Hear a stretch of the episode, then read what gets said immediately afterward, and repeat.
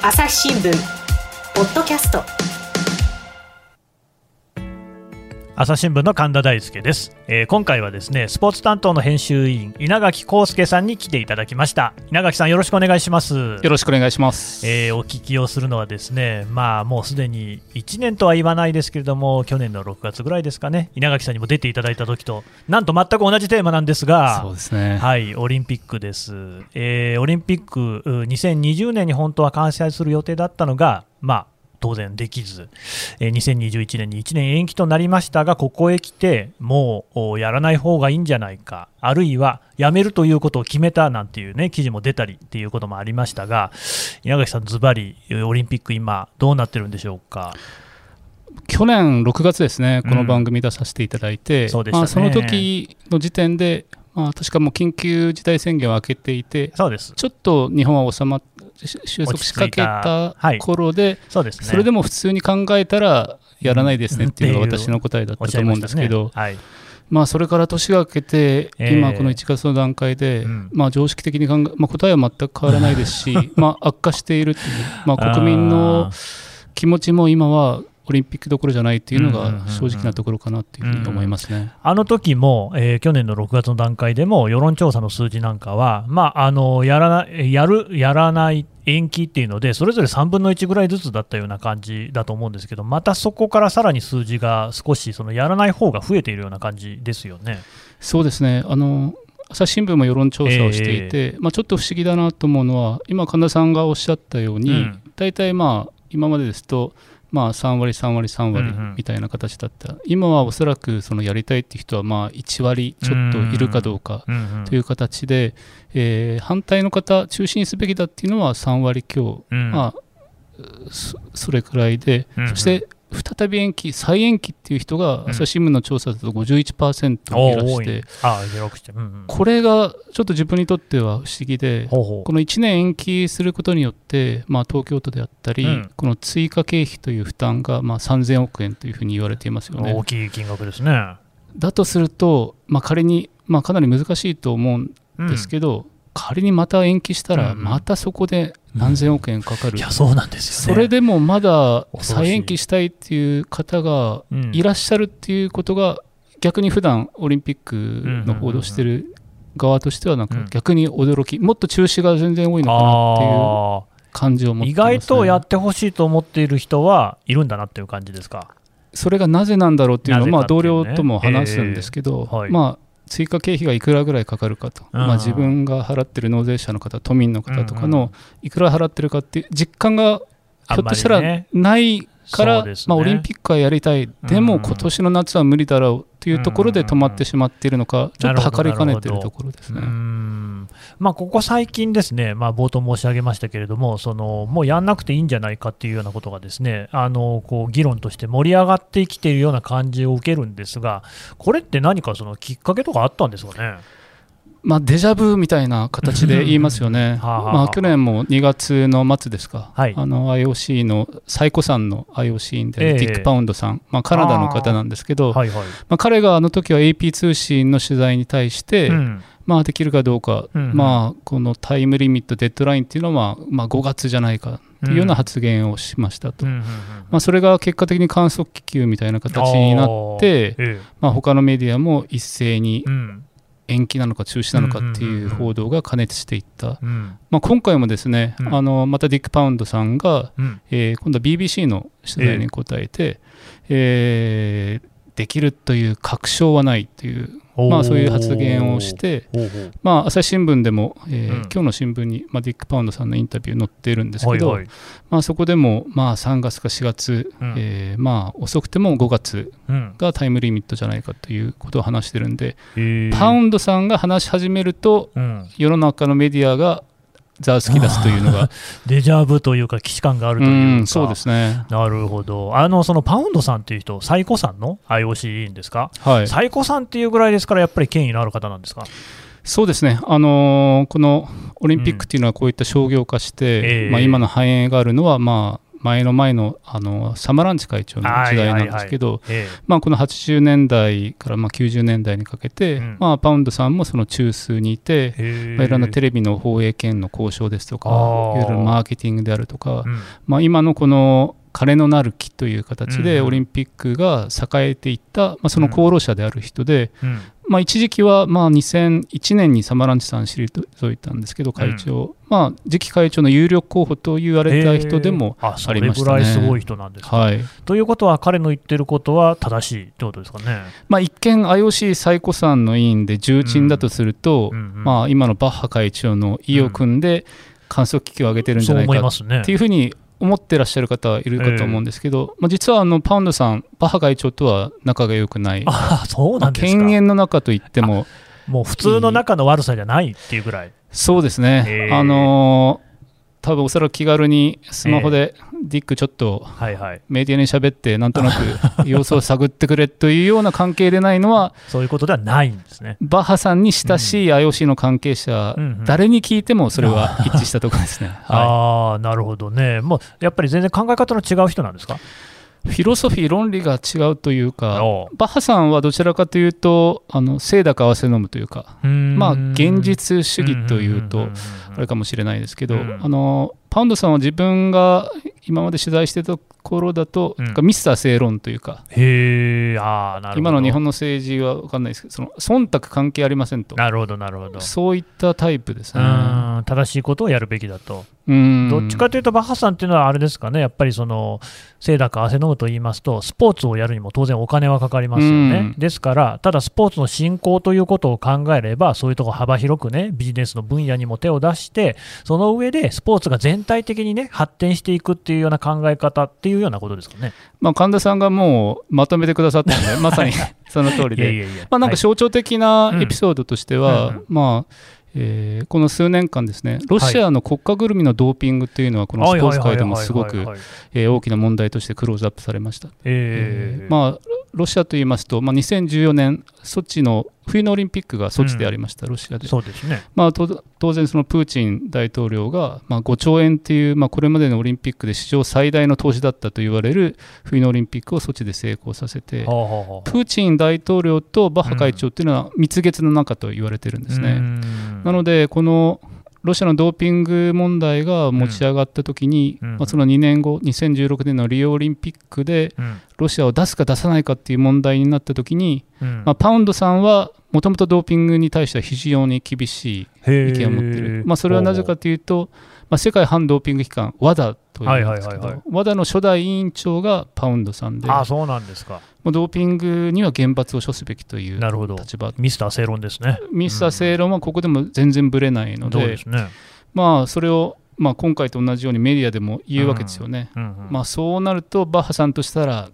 またディックが困ったことを言ってんなっていうのが本音だったので、うんまあ、その関係というのは今も変わってないはずなので、うん。でも確かそのロシアは先日、その国としての選手の派遣というのは東京オリンピックもできないということが決まったんですよね。はい。ということは、そのパウンドさん側の意見が通ったということですかね。まあ、あの、半々じゃないですかね。半々。まあ、あのリオの時も締め出すべきだという意見があったんですけど、ん。結局は各国際競技連盟の意向に合わせに丸投げということで、うん。ロシアの選手たちは、うん。えー個人資格という形で入ってきましたし、はいはい。まあ、それはピョンチャンでも変わらず、まあ、東京大会でも、まあ、個人資格という形で入ってきますんで、うん。まあ、そこはパウンドさんからしたら、うん。あのリオの時にきっちりとちゃんとけじめをつけさせておいて、ええ。その当時の腐敗したうん。ロシアスポーツ界の幹部を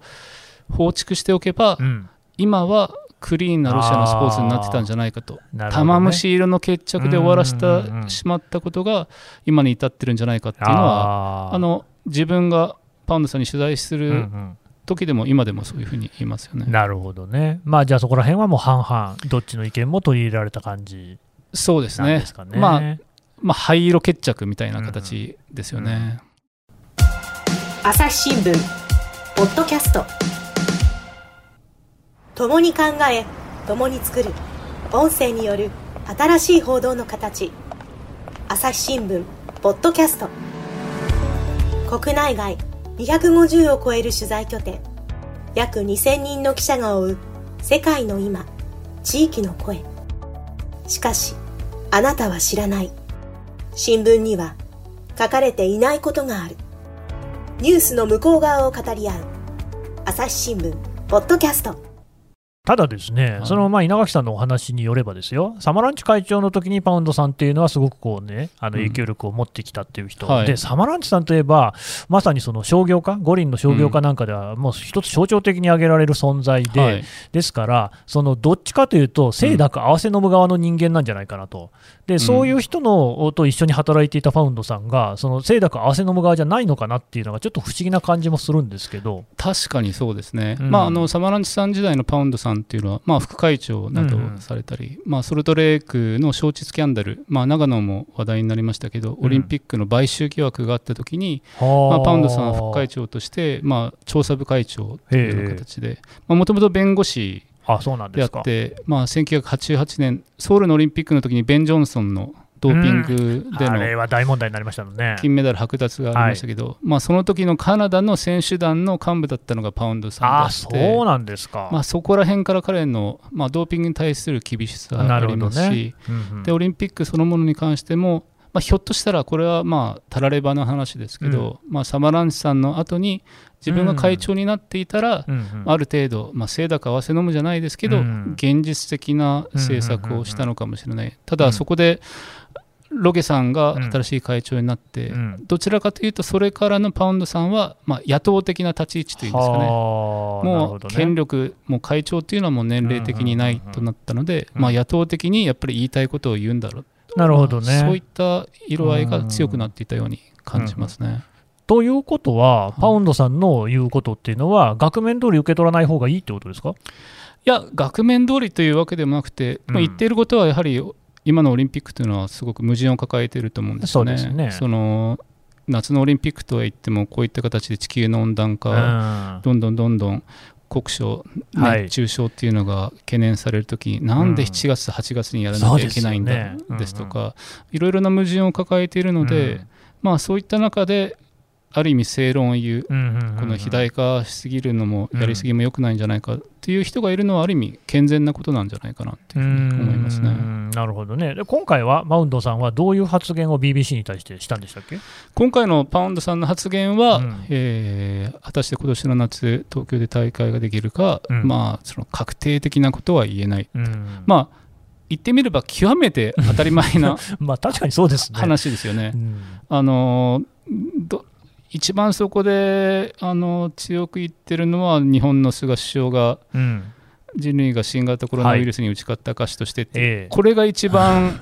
あのある意味浮いてる ね。現実離れした話なので。誰もそれを額面通りには受け取らないでしょう。ね。はい、パウンドさんも、まあ、おそらくできるだろうんうと言いつつ、うんまあ、確証はないというふうに言っているので、うんまあ、言ってることは極めてまっとうただ我々メディアとしては、うん。どちらかを取るって言ったらそのまあおそらくできる可能性は高いかっていうのはうん。抜いて確証はないっていう方を見出しに取りますよね。なるほど。そうするとそっちのネガティブな方あがいくあ、そうなんですね。い。で現実の状況を考えても、まあ、うんうん。冒頭で話したように、うん普通に考えたらできない状況まで、うん。まあ、追い詰められているので、まあ、今回のパウンドさんの発言は至極まっとうだなというふうにそうです思いね。ますね。で一方で、そのパウンドさんの発言を受けるなりして、ですねバッハ会長自身は何か話をしてるんですか、バッハ会長は今はプラン B はないといううんちょっと去年言ったことをもう一回あの繰り返しているような、うん形でまあ今はできるんだと。で、ワクチンに望みをかけてありですとか、うんまあ、必ずしも誰もが、あのー納得するというか、うんうんうん。誰もの理想の大会にはならないかもしれないけど、うん。えー今はプラン B はないと。予定プラン通りやる B はないっていう言葉っていうのは、どういうふうに理解したらいいんですか、プラン B はないっていう言葉はええ。建前上表向き今は IOC のトップとしてはそう言わざるを得ないんだなという。要するにそのはい。プラン B っていうのはやらないっていうことをプラン B って言ってるんですかね、それともその無観客とか縮小みたいなのがプラン B なんですか？ああそうですね。最近あのこのプラン B もいろいろあの、うん。トーンが変わってきまして、うん。まあ、バッハ会長もさすがにあの無観客であるだとか、うん。観客を制限するだとか、うんうん。そういったある程度の、えーまあ、妥協といいますか、うん。まあ、安倍前首相が言っていた完全な形での開催は難しいっていうことはさすがに理解しているので、なるほど。そういった意味で最近プラン B はないなとに言うのは、うんうん。まああらゆるオプションあらゆる選択肢を考えて、うんできる限り柔軟に、まあ、例えば選手選考も含めてうん大会ができるように、まあ、努力していきたいというのが、うんまあ、バッハ会長のトーンですかね。ね。しかし、その IOC の委員だって、はい結構たくさんいらっしゃるわけですよね。そうですね100何人100何人もいるんですか、はいなんでその毎度毎度パウンドさんばっか出てくるんですかね。そこですよね。うんこのあの、うんパウンドさん、これ昔は、まあ、自分が IOC を取材し始めたのは、まあ、1998年、ちょまあ、長野の頃なので、もう20年以上前ですね。20年ちょっと前ですね、はい。まあ、その頃はまあパウンドさんも副会長にいたりですとか、まあ、韓国のキム・ウンリュウさんですとか、うんうん。まあ、その次に会長になったジャック・ロゲさんであるだとか、はいはいはい。まあ、さらに言えば今の会長であるトーマス・バッハさんであったりだとか、まあ、理事メンバーっていうのは比較的ちゃんと弁が立つといいますか、なるほど。まあ、自分たちメディアが、まあ、理事会の後取材に行っても、まあ、自分の言葉を持って喋る人がいたんですよね。ただバッハさんになって、うん。これも日本の政治と似ているのかわからないんですけど はあ。のー一強独裁というかあ、おやおや。あのーかなり自分バッハさんが言ったことにちゃんと従うかどうか、へえ。えーあまりバッハさんの意に反することを言うようだとはなかなか理事メンバーとであったりだとか、まあ、うん。うん各種の委員会のトップとしてその待遇重用されないとはい。結構そういった色合いが強まっていることでみんなイエスマンになってるのかなっていうのは取材をしていて感じますね。うんということは、バッハさんって結構怖い感じの人なんですか？バッハさん一見あの、まあ、し身長もまあ170センチ程度で、まあ、フェンシングの、まあ、モントリオールオリンピックの団体の金メダリストではあるんですけど、はい。まあ、どちらかというとうん。ぽっちゃりというか、うんうんうんうんあの方ではい。一見ニコニコした形で穏やかな印象なんですけど、どうもその事務方であったりとか他の委員とか、うん。冷遇された元委員とかの話を聞くとかなり厳しいというか。いや、冷遇された人がいるっていう段階でやっぱり厳しい感じしますよね。そうですね、はうんなんか人事を使ってね、何がしをするっていうことだと、どっかの国の首相とも似てるかなって感じもしますけども。い、いやまだ新聞の記事にはそういった形で書いてないんですけど、えーいや本当にあの似てると思いますね、やはり人事権を握ることで、その自分の子飼いというか、イエスマンを理事会メンバーに送り込む、まあ、そうすることによって、えー自分の意のままにというか、うん。えー自分が、えー向かいたい方向にはい。IOC っていうのを向かわせるっていうのは今の IOC には感じますね。だからやっぱり、まあ、あ取材もパウンドさんのところに向かうっていうことなんですかね。まあ、やはり言葉を持ってるというか、ううんん強いメッセージ性があるんでうん。重宝しますし、うん。まあ、取材を断らないうん。例えば他で言いますと、まあ、その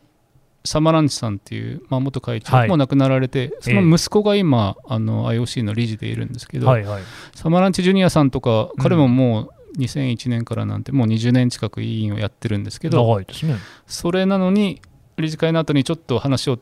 うん。行くと、ちょっとボスが話すからって、ボスに聞いてくれみたいな形で、まあ、非常に口が重いなっていうのが最近の IOC 理事会取材ですね。あー。そんな中でもパウンドさんはしゃべるし、まあ、そもそもね、稲垣さんが犬猿の中っておっしゃったけれども、はい。犬猿ということはまあ対等な立場っていうような意味合いもあるじゃないですか、はい。少なくともはべらせるイエスマンとは全然違うわけですよね。そうですね。あの残念ながらあの、今もうパウンドさんは理事でもないんで IOC 理事会に出てくるわけでもなく一古参最古参委員として、うんうんうんまあ、意見を述べるという、はいうんそういった立ち位置でありバッハさんとの関係だと思いますね。うんそうすると別にそのパウンドさんが何かを仕掛けてるとかいうことではなく、必然的に喋ってくれるのがパウンドさんしかいないっていう状況になっちゃってる。そうですね、あのうん。今、何か意見を言うのは、まあ、ディック・パウンドさんか、もう一人はまあ世界陸連、世界陸上連盟の会長であり、まあえー最近 IOC 委員になったセバスチャン・コーさんっていう、まあ、ロンドンオリンピックの大会の組織委員会の会長ですけど、うん。まあ、非常に数少ないなというふうに思いますね。うんなるほど。えーわかりました。あの稲垣さんにはですね引き続きお話を伺いますが今回はこの辺りで引き取らせていただきます。朝日新聞ポッドキャスト。今絶対に聞くべきポッドキャストを見つけよう。ジャパンポッドキャストアワーズ2020が開催されます。朝日新聞ニュースの現場からは大賞にノミネート。また部門賞リスナーズチョイスはリスナーの皆様の投票により決定されます。2月15日23時59分まで受付中。ポッドキャストアワードで検索するか概要欄のリンクから番組名朝日新聞ニュースの現場からと記入してぜひご投票ください。